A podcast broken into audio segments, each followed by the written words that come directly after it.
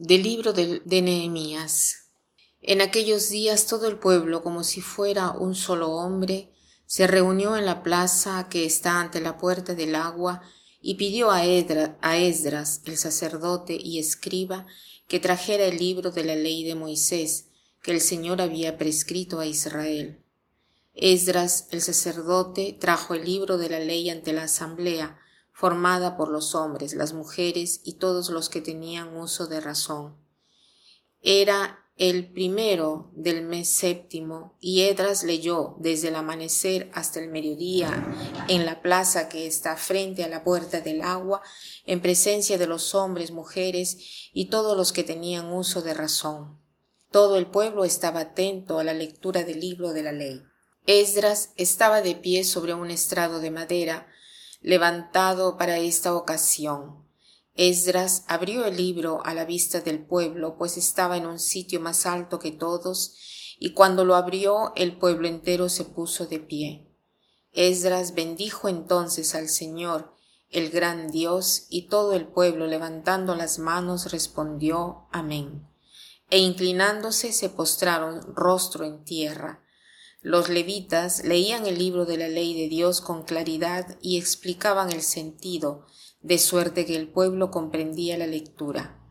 Entonces Nehemías, el gobernador, Esdras, el sacerdote y escriba, y los levitas que instruían a la gente, dijeron a todo el pueblo, Este es un día consagrado al Señor nuestro Dios. No estén ustedes tristes ni lloren, porque todos lloraban al escuchar las palabras de la ley. Vayan a comer espléndidamente, tomen bebidas dulces y manden algo a los que nada tienen, pues hoy es un día consagrado al Señor nuestro Dios. No estén tristes, porque celebrar al Señor es nuestra fuerza. El gozo del Señor es vuestra fuerza. Me ha impresionado esta palabra porque es el gozo del Señor, no nuestra persona, hacer fuerza para nosotros. Entonces, el gozo del Señor es motivo de nuestra fuerza.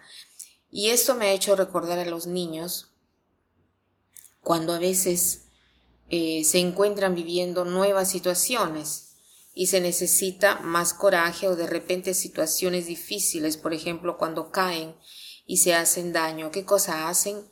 Antes de tener una reacción, ¿no? Lo primero que hacen es mirar la cara del padre y de la madre para ver cómo reaccionan. Si el papá tiene una cara que le da ánimo, entonces el niño hace lo que debe hacer en ese momento. Si el niño se cae y la mamá lo asegura, lo tranquiliza, eh, también él se tranquiliza. Si en cambio la mamá está preocupada, entonces también él llora y está nervioso. Eh, entonces lo que el niño ve en el rostro de los padres se convierte en lo que será su vivencia a partir de ese momento. Y esto se convierte en la fuerza de él para afrontar situaciones eh, diversas.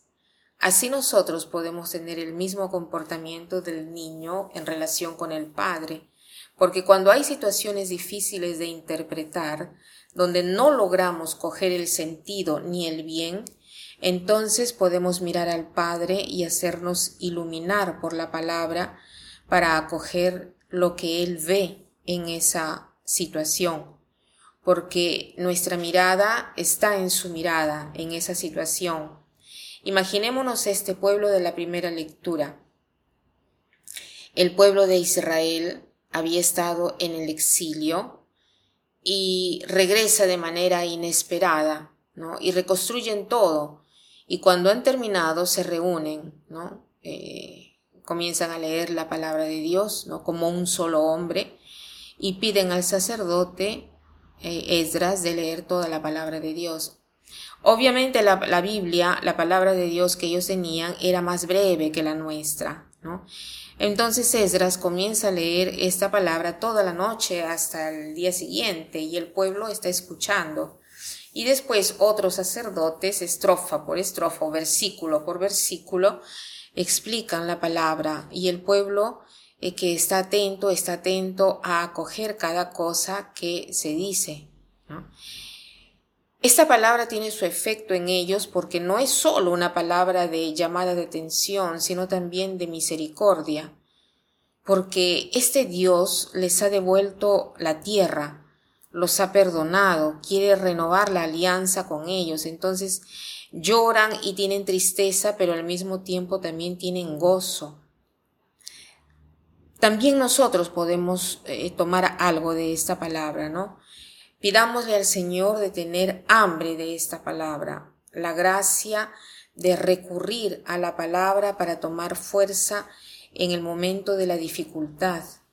Y desde el momento que nos sintamos muy tristes, que veamos todo oscuro, pensar que el Señor está viendo más allá. Él ve la cizaña, Él ve el grano, Él ve las flores, donde nosotros vemos piedras solamente. Él ve pequeños pasos hacia el bien, pasos de resurrección y nosotros vemos solo la muerte.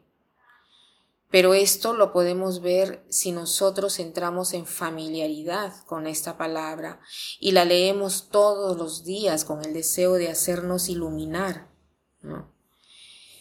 Podemos hoy pedirle al Señor esta hambre de su palabra y darnos eh, la perseverancia para leer al menos la palabra del día, ¿no? Todos los días. De repente, quien desea, ¿no? Porque a veces también no es posible en la noche antes de dormir poder leer la palabra del día siguiente, así nos levantamos ya teniendo en la memoria el Evangelio que nos espera y podemos pedirle al Señor de mandarnos tantos obreros a su mies, porque en realidad son pocos, y de repente por esto nos hemos alejado de Dios, ¿no? Y, tantos no es porque tantos no escuchan la palabra de la cual se necesita para encontrar un sentido, una luz, esa presencia del Padre que se ocupa de su Hijo. Que pasen un buen día.